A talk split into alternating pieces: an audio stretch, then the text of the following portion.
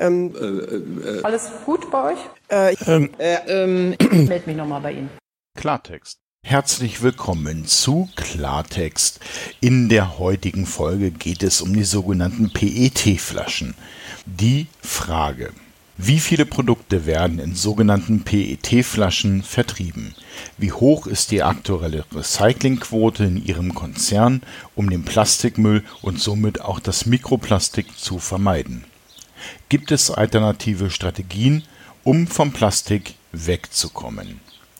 Diese Frage wurde gestellt an Coca-Cola. Die Antwort von Coca-Cola. Sehr geehrter Herr Köhn, bezugnehmend auf Ihre Anfrage erhalten Sie folgend die gewünschten Informationen. Wie viele Produkte werden in sogenannten PET-Flaschen vertrieben? Wie hoch ist die aktuelle Recyclingquote in Ihrem Konzern, um den Plastikmüll und somit auch das Mikroplastik zu vermeiden? Gibt es alternative Strategien, um vom Plastik wegzukommen? Coca-Cola bietet in Deutschland rund 80 verschiedene Getränke in unterschiedlichen Verpackungen und Größen an. Dabei setzt der Getränkehersteller auf einen Mix aus Einweg-Pfand- und Mehrweg-Pfandverpackungen. Das gilt auch für unsere PET-Flaschen, die wir sowohl als Mehrwegflaschen als auch als Einweg-Pfandflaschen anbieten. Für alle unsere PET-Flaschen, egal ob Mehrweg oder Einweg, gilt, dass sie, wie im deutschen Verpackungsgesetz vorgesehen, nur gegen Pfand verkauft werden. Sie kommen über die entsprechenden Pfandsysteme zurück und werden als Mehrwegflaschen gereinigt und wieder befüllt oder als Einweg-Pfandflaschen dem Recyclingkreislauf zugeführt und stofflich verwertet. Die Gesellschaft für Verpackungsmarktforschung GVM hat festgestellt, dass in Deutschland 99,9 Prozent aller über das Pfandsystem zurückgegebenen Einwegflaschen auch tatsächlich stofflich verwertet, also recycelt werden.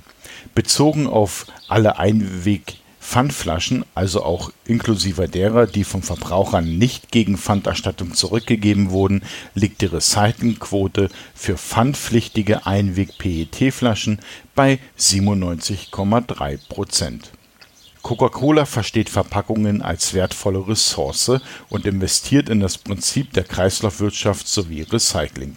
Gemeinsam mit Experten aus der Recyclingwirtschaft arbeitet das Unternehmen kontinuierlich an Möglichkeiten, Verpackungen zu verbessern. Besonders achten die Entwickler darauf, den Materialeinsatz zu verringern, neue Alternativen von Materialien zu suchen und die Wiederverwertung der Materialien sicherzustellen. Seit knapp 30 Jahren verwendet Coca-Cola für die Flaschenherstellung recyceltes PET in Klammern rPET und investiert weiter in PET-Upcycling-Technologien, um den Plastikverbrauch bei der Flaschenherstellung kontinuierlich zu reduzieren. Weiterführende Informationen zu den einzelnen Initiativen finden Sie im Internet hier. Die fünf Links packen wir euch in die Shownotes. Wir würden uns freuen, wenn Sie uns mitteilen können, wann der Podcast verfügbar ist. Vielen Dank dafür. Mit besten Grüßen, Anja Jonas, Coca-Cola GmbH, Manager Communications.